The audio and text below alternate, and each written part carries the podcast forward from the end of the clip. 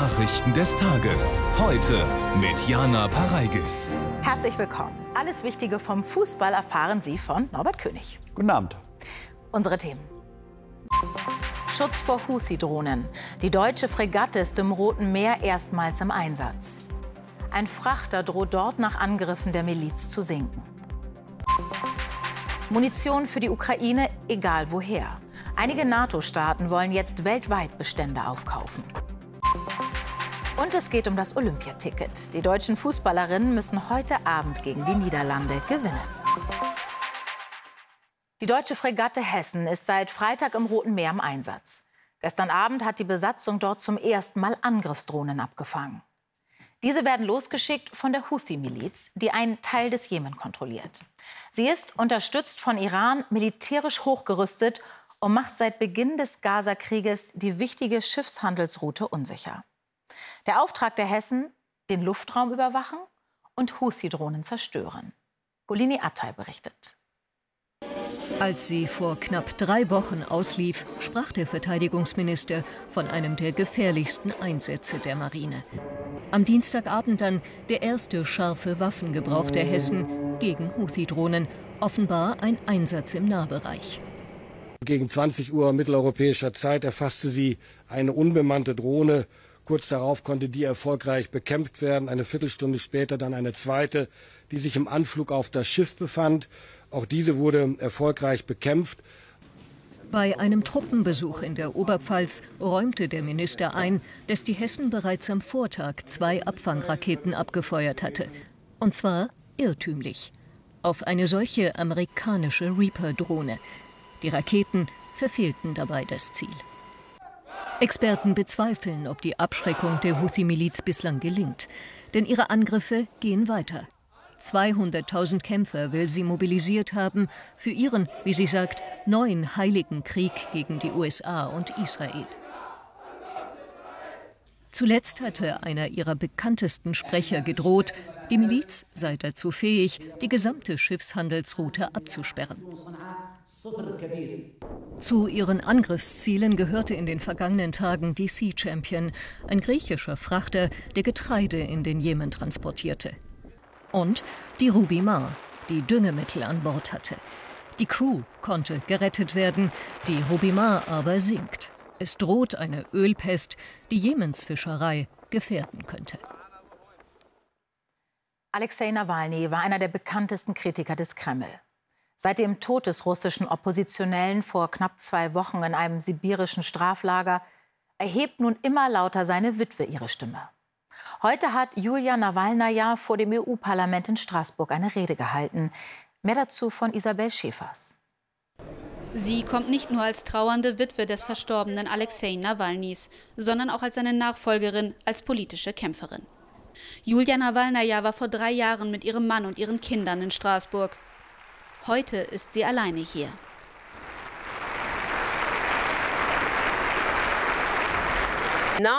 Mein Mann ist tot und ich bin zurück in Straßburg.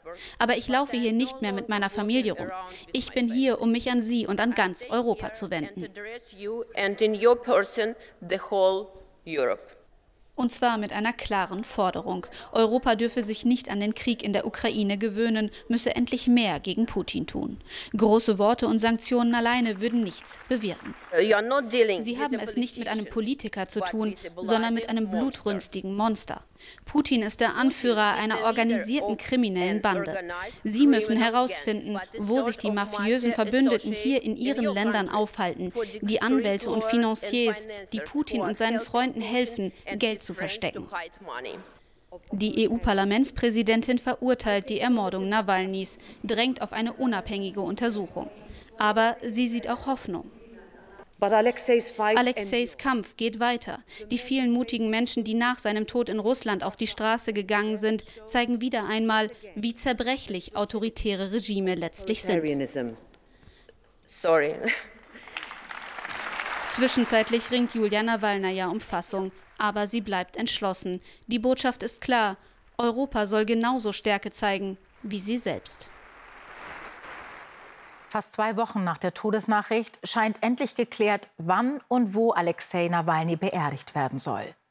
Übermorgen auf einem Friedhof südöstlich von Moskau. Davor sei eine Trauerfeier in einer Kirche geplant, gab die Sprecherin von Nawalnys Team bekannt. Von Anfang an waren die Anhängerinnen und Anhänger des Kreml-Kritikers von den Behörden daran gehindert worden, um ihn zu trauern. Es gab auch Festnahmen. Tagelang hatte sein Team vergeblich nach einem Ort für die Zeremonie samt Beerdigung gesucht. In der Republik Moldau wächst die Angst, in den Ukraine-Krieg hineingezogen zu werden. Denn die abtrünnige Region Transnistrien hat Russland um Schutz gebeten. Die Begründung, Moldau habe einen Wirtschaftskrieg gegen Transnistrien gestartet. Moldau grenzt an Rumänien und an die Ukraine. Transnistrien hatte sich schon vor Jahrzehnten abgespaltet, ist aber völkerrechtlich nicht anerkannt. In der Region sind 1500 russische Soldaten stationiert. Aus Moskau hieß es, der Schutz der Bewohner Transnistriens habe Priorität. Armin Körper in Moskau, was kann das bedeuten? Das Ganze erinnert natürlich an die Ausgangssituation des Ukraine-Kriegs, aber vielleicht ist ja auch genau das gewollt. Deshalb will ich mal versuchen, das ein bisschen zu sortieren. Dass die Separatisten aus Transnistrien Russland um Hilfe rufen, ist nichts Neues. Das haben sie schon mehrfach getan. Das fällt jetzt aber in eine extrem angespannte Zeit, auch weil die Republik Moldau, zu der ja Transnistrien gehört, seit Ende vergangenen Jahres den Status des EU-Beitrittskandidaten hat. Und das ist dem Kreml natürlich ein Dorn im Auge. Dazu kommt, dass wir eine sehr hohe Nervosität im Kreml sehen, gut zwei Wochen vor der Präsidentschaftswahl und zwei Tage vor der Beisetzung Alexei Nawalnys. Ob der Kreml jetzt versucht, die Aufmerksamkeit von Nawalny abzulenken und Nebelkerzen wirft und ob Moskau wirklich Interesse und militärische Kapazitäten hat, jetzt in Transnistrien einzugreifen, das erscheint mir zur Stunde mindestens fraglich. Vielen Dank für diese Einschätzung, Armin Körper. Das ukrainische Militär braucht dringend Munition. Eine Million Artilleriegeschosse wollte die EU bis März liefern. Nur 30 Prozent davon seien eingetroffen, so der ukrainische Präsident. Auf Initiative Tschechiens soll jetzt weltweit Munition und Ausrüstung gekauft werden, um sie der Ukraine zur Verfügung zu stellen. Britta Hilpert berichtet. Den Freiheitskampf der Ukraine verstehen sie hier besonders gut. Hier, wo die Sowjetarmee einst den Prager Frühling niederschlug. Mit einem Präsidenten in der Prager Burg, der früher NATO-General war, gelingt Tschechien sogar, was die EU nicht schafft. 800.000 Schuss Munition, sagt Präsident Pavel seinem Kollegen Zelensky kürzlich zu, bald in wenigen Wochen. Zusammen mit Partnern, vor allem Dänemark, Niederlande und Kanada, beschaffen wir nun die finanziellen Mittel für die Transaktion. Es ist dringend nötig. Die Ukraine braucht Munition, um die Front zu stabilisieren. Tschechien ist ein bedeutender Produzent von Munition. Ihnen wurde trotzdem früh klar, dass es nicht reichen kann. So begannen die Tschechen schon vor eineinhalb Jahren, sich anderswo Munition zu sichern, so der Militärexperte. Tatsächlich wird ein großer Teil der Munition aus anderen Ländern als Europa stammen. Gegen außereuropäische Lieferanten hatte sich bisher Frankreich gewehrt. Macron wollte die eigene Industrie fördern. Aber nun will er wohl mitmachen. Bis zu 15 Länder sind dabei. Die Lieferanten dagegen wollen unbekannt bleiben. Es ist ein strenges Geheimnis, denn nicht jedes Land will wissen lassen, dass es die Munition liefert. Tschechien zeigt Flagge und liefert, wenn das Geld zusammenkommt. Deutschland, so erfuhr das ZDF heute, strebe an, einen erheblichen Anteil der tschechischen Munitionslieferung zu finanzieren. Bei den US-Vorwahlen im Bundesstaat Michigan hat sowohl Ex-Präsident Trump für die Republikaner als auch der amtierende Präsident Biden für die Demokraten die meisten Stimmen geholt. Für Präsident Biden war diese Vorwahl dennoch ein Denkzettel, weil ungewöhnlich viele Wählerinnen und Wähler nicht für ihn, sondern mit Unentschieden votierten. Viele der dort lebenden Muslime kritisieren Bidens Nahostpolitik. Michigan ist wichtig, weil es ein Wechselwählerstaat ist. Die Vorwahlen sind ein Stimmungstest. Dass Deutschland dem EU-Lieferkettengesetz nicht zustimmen wird, hatte die FDP Anfang Februar angekündigt. Bei der Abstimmung heute folgten nun mehrere Staaten dem deutschen Beispiel und so gab es keine Mehrheit für die strengeren Regeln. Das Gesetz sollte europäische Unternehmen verpflichten, Kinderarbeit, Ausbeutung und Umweltverschmutzung in ihren Lieferketten zu unterbinden. Einen neuen Anlauf könnte es nach den Europawahlen im Juni geben. In Leipzig trifft sich derzeit die Bundestagsfraktion der Grünen zur Klausurtagung. Eines der großen Themen, wie kriegt man die Wirtschaft wieder in Gang? Dabei liegen die Grünen vor allem mit der FDP im Clinch. Bei ihrem Treffen will die Partei auch ein Papier verabschieden. Die wichtigsten Forderungen zeigt Ihnen Patricia Wiedemeyer. Eine kleine Box mit Puzzleteilen, sie liegt an jedem Platz. Zusammenhalten die Devise. Unklar ist, ob es eine Mahnung für die Grünen sein soll oder der gesamten Ampel gilt. Die Grünen jedenfalls sind sich einig, angesichts der derzeitigen Situation im Lande muss dringend gehandelt werden. So soll es für die Wirtschaft einen Deutschland-Investitionsfonds geben. Bund, Länder und Kommunen sollen mehr Geld erhalten für die Infrastruktur, die Instandhaltung von Schulen und den öffentlichen Nahverkehr. Dafür braucht es aus unserer Sicht eine Reform der Schuldenbremse, die einen bestimmten Bereich von Investitionen ausnimmt aus dem Geltungsbereich der Schuldenbremse. Und dann sind es schon hunderte Milliarden Euro, über die wir an dieser Stelle sprechen. Zudem fordern die Grünen, dass der Mindestlohn schon in diesem Jahr auf 14 Euro angehoben, das Klimageld 2025 ausgezahlt wird und dass es eine Preisgarantie für das 49-Euro-Ticket gibt. Mit der FDP alles so nicht machbar. Die Vorschläge, die jetzt gerade auf dem Tisch liegen, sind natürlich weder vom Koalitionsvertrag gedeckt noch in der Sache aus unserer Sicht äh, in vielen Punkten sinnvoll. Im Moment gibt es keine Diskussion darüber, die sinnvoll wäre, die Schuldenbremse aufzuheben. Zusätzlich wollen die Grünen die Demokratie resilienter und wehrhafter machen. Dafür braucht es eine Verschärfung des Waffenrechts, denn Waffen gehören nicht in die Hände von Verfassungsfeinden. Und wir brauchen ein Demokratiefördergesetz, was Menschen stärkt, die sich vor Ort seit Jahren engagieren. Auch das lehnt die FDP in großen Teilen ab. Ein Zusammenhalten in der Ampel derzeit nicht in Sicht. Wie verbringen wir unsere Zeit? Wie lange arbeiten wir wirklich? Das Statistische Bundesamt wollte es genau wissen und stellte fest, insgesamt arbeiten Frauen eineinhalb Stunden pro Woche länger als Männer. Wenn man Haushalt, Kinder, Pflege, also die unbezahlte Sorgearbeit mit einbezieht. Dotte Färber weiß mehr. Die Arbeit im Haus. Putzen, kochen, waschen, dazu die Betreuung der Kinder. Das alles kostet Zeit. Und diese unbezahlte Arbeit ist in Familien sehr unterschiedlich aufgeteilt. Ich 100 Prozent. Nein, nein, nicht 100 Prozent. 99 Prozent. Das ist komplett gleichberechtigt. Also mein Mann und ich, wir machen beide den Haushalt. Meine Frau. Meine Frau macht mehr als ich. Aber ich mache auch ein bisschen was. Die neuen Zahlen des Statistischen Bundesamts bestätigen, Männer und Frauen arbeiten insgesamt zwar annähernd gleich viel, aber Frauen leisten neun Stunden wöchentlich mehr unbezahlte Arbeit als Männer. Jede vierte Mutter äh, wünscht sich mehr äh, Zeit für Erwerbsarbeit, also für Beruf und Karriere. Äh, und jeder vierte Mann wünscht sich dagegen weniger Zeit für die Erwerbsarbeit, also würde gerne weniger Zeit mit Erwerbsarbeit verbringen. Das Ungleichgewicht habe Folgen. Frauen hätten oft ein geringeres Einkommen und eine geringere Alterssicherung, betont die Familienministerin. Alleinerziehende sind nochmal besonders auch davon betroffen. Damit gehen natürlich auch andere Dinge einher, wie beispielsweise ein Gefühl von starker Einsamkeit und andere Schwierigkeiten. Von daher sind wir alle miteinander gefragt, das zu verbessern.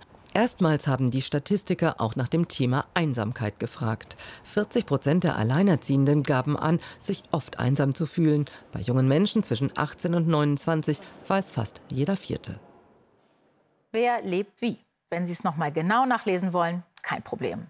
In unserer ZDF Heute App haben wir die Unterschiede zwischen Männern und Frauen grafisch aufgeschlüsselt. Auch die Unterschiede bei den Tagesabläufen zwischen Jüngeren und Älteren. Die Ermittlungsbehörden haben sie schon sehr lange im Visier. Jetzt hat die Bundesanwaltschaft Anklage gegen Susan E. erhoben. Eine mutmaßliche Helferin der rechtsextremen Terrorgruppe NSU. Die Ermittelnden werfen ihr unter anderem Beihilfe zur schweren räuberischen Erpressung vor. Sie und ihr bereits verurteilter Mann, der Rechtsextremist André E., waren eng mit Zschäpe, Böhnhardt und Mundlos befreundet. Die Terrorgruppe ermordete zwischen 2000 und 2007 zehn Menschen. Eine große Mehrheit der Deutschen ist besorgt über absichtlich verbreitete Falschinformationen. Das geht aus einer Studie der Bertelsmann Stiftung hervor. 81 Prozent der Befragten betrachten Desinformation im Internet als Gefahr für den gesellschaftlichen Zusammenhalt und die Demokratie. Nach eigener Einschätzung begegnen ihnen Fake News am häufigsten in sozialen Medien und in Kommentaren unter Nachrichtenartikeln und Blogs. Auch Messenger-Dienste spielen eine Rolle. Frachtschiffe auf unseren Flüssen, mehrere hundert Meter lang, transportieren Tonnen an Ladung. Der Platz am Steuer ist ein verantwortungsvoller, aber auch harter Job. Immer weniger junge Leute wollen ihn machen. Die Branche klagt über großen Personalmangel. Ein Ausweg bietet neueste Technik. Selbstfahrende Schiffe, ferngesteuert. Die ersten sind schon unterwegs. Heiko Rams. Schreibtisch statt Steuerstand auf der Brücke. Von hier werden große Binnenschiffe auf dem Rhein per Joystick gesteuert. Patrick Hertoge war 35 Jahre als Kapitän auf den Flüssen unterwegs. Er hat auch aus der Entfernung alles vor dem Schiff im Blick. Wir können, genauso, wir können genauso viel sehen. Manchmal können wir sogar mehr sehen. Wir können mit den Kameras weg und ranzoomen, damit wir ganz nah rankommen. Äh, sehen können. Dabei ist er mit dem Kapitän an Bord verbunden. Er ist aus Sicherheitsgründen mit seiner Mannschaft auf dem Schiff und kann im Notfall eingreifen. Der Kapitän an Land soll den Kapitän auf dem Wasser unterstützen. So kann Personal eingespart werden, denn oft sind zwei Kapitäne an Bord, damit das Schiff ohne Pausen fahren kann. Wir wollen mit dieser Möglichkeit nicht mehr zwei Wochen auf einem Schiff zu sein, äh, sondern acht Stunden Schichten hier im Büro zu fahren diesen Beruf so attraktiv machen, dass wir wieder neue junge Leute auch bekommen, die den Beruf erlernen und äh, auch ausüben wollen. Digitalisierung als Antwort auf den Fachkräftemangel. Drei Schiffe sind auf dem Rhein zwischen Rotterdam und Bonn im Testbetrieb ferngesteuert unterwegs, wenn die Internetverbindung funktioniert. In der Tat, in Deutschland haben wir eben eine Herausforderung, was die Netzabdeckung angeht. Und auch hier arbeiten wir dann eben sehr eng mit den äh, Netzanbietern zusammen, um das Problem zu lösen. Nicht nur auf dem Rhein, sondern auch auf anderen Flüssen und Kanälen sollen in Zukunft Schiffe ferngesteuert fahren dürfen. Die Reedereien warten nur noch auf grünes Licht der Behörden. Mild und nass. So hätten auch wir Laien das Wetter an diesem Winter beschrieben. Der deutsche Wetterdienst belegte den Eindruck heute mit Zahlen. So lag die Temperatur von Dezember bis Februar im Mittel bei 4,1 Grad. Das sind 2,7 Grad mehr als im Vergleichszeitraum von 1991 bis 2020. Und der war schon geprägt von der Klimakrise. Mit rund 270 Litern pro Quadratmeter fielen außerdem 42 Prozent mehr Regen. Die Auswirkungen bekommen Mensch und Natur zu spüren. Anna Duda und Marion Geiger. Förster Axel Henke sieht mit Sorge auf seinen Wald. Durch den milden Winter sind die Bäume sehr gestresst. Weil wir beginnen jetzt gerade mit dem Frühling schon und das ist einfach phänologisch viel zu früh. Die Bäume haben Saft geschoben schon. Äh, die, die Pflanzen, die jungen Pflanzen fangen an auszutreiben und wir rechnen damit, dass viele von diesen Pflanzen auch wieder zurückfrieren werden durch Spätfröste. Zudem vermehren sich die Schädlinge stärker und bedrohen die Bäume. Doch nicht nur der Wald leidet, auch die Menschen. Wegen der milden Temperaturen blühen viele Bäume schon seit Jahresanfang. So begann die Heuschnupfensaison bis zu sechs Wochen früher, sagt Hautarzt Uwe Kirschner. Für Allergiker sei das kein guter Winter gewesen. Weil quasi durch das milde und feuchte Wetter haben wir einen deutlich längeren und stärkeren Pollenflug. Und das führt natürlich dann dazu, dass mehr Symptome auftreten, dass wir auch eine ähm, verlängerte ähm, Zeit der Allergenexposition haben. Der Februar war sogar der wärmste seit Beginn der Aufzeichnungen. Solche Rekorde könnte es in Zukunft häufiger geben. Es war der 13. zu milde Winter in Folge und der drittwärmste überhaupt. Das heißt jetzt natürlich nicht, dass jeder Winter, der kommt, genauso nass und mild wird wie der vergangene. Aber die Tendenz ist klar und die Klimaforschung sagt das ja schon seit Jahren, dass die Winter insgesamt milder und feuchter werden.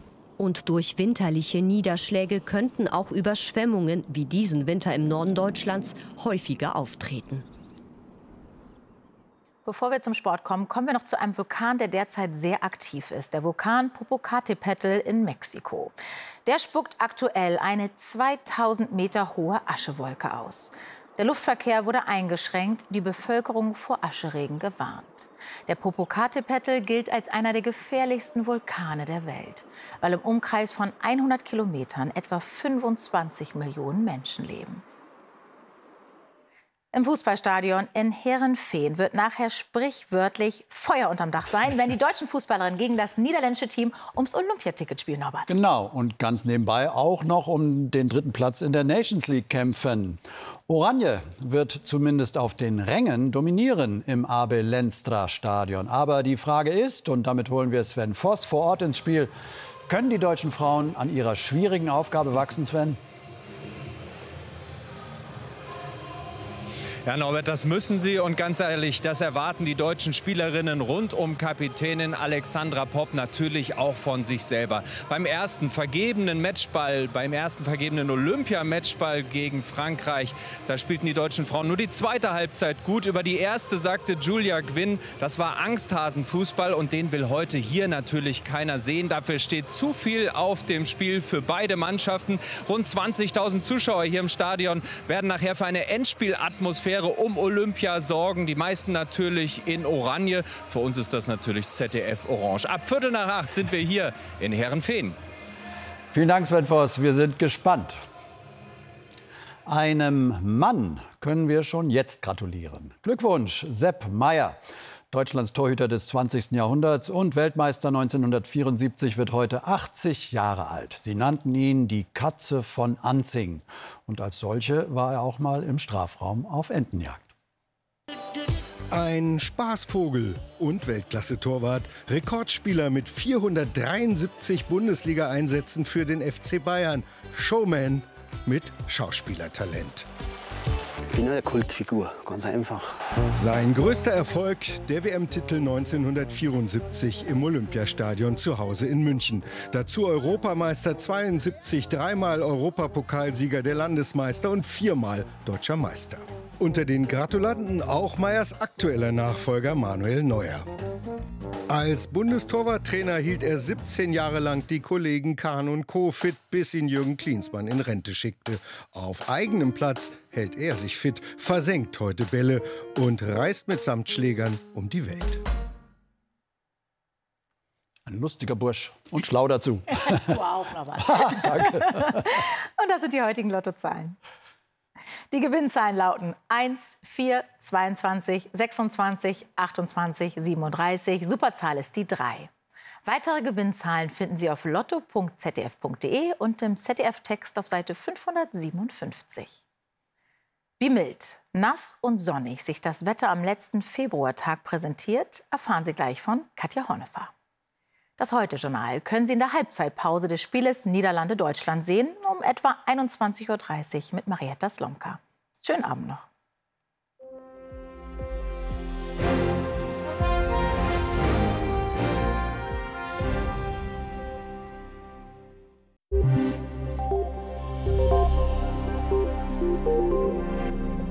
Guten Abend. Morgen geht der rekordmilde Februar zu Ende. Und weil das Hoch Ivo allmählich nach Osten abzieht, aber das Tief Saira nur ganz langsam Richtung Osten zieht, wird das bei uns ein eher ruhiger Februarausklang. Nicht so über Westeuropa. Da fällt viel Regen, zum Teil auch Schnee und über dem zentralen Mittelmeer gibt es auch kräftige Gewitter.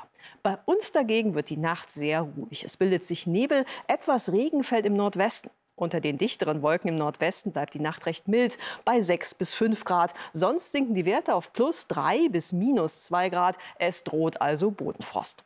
Die Höchsttemperaturen morgen liegen an der Nordsee bei 8 oder 9 Grad, wie auch in den östlichen Mittelgebirgen. Sonst gibt es zweistellige Temperaturen und am mildesten wird es in Ostbayern mit 15 Grad.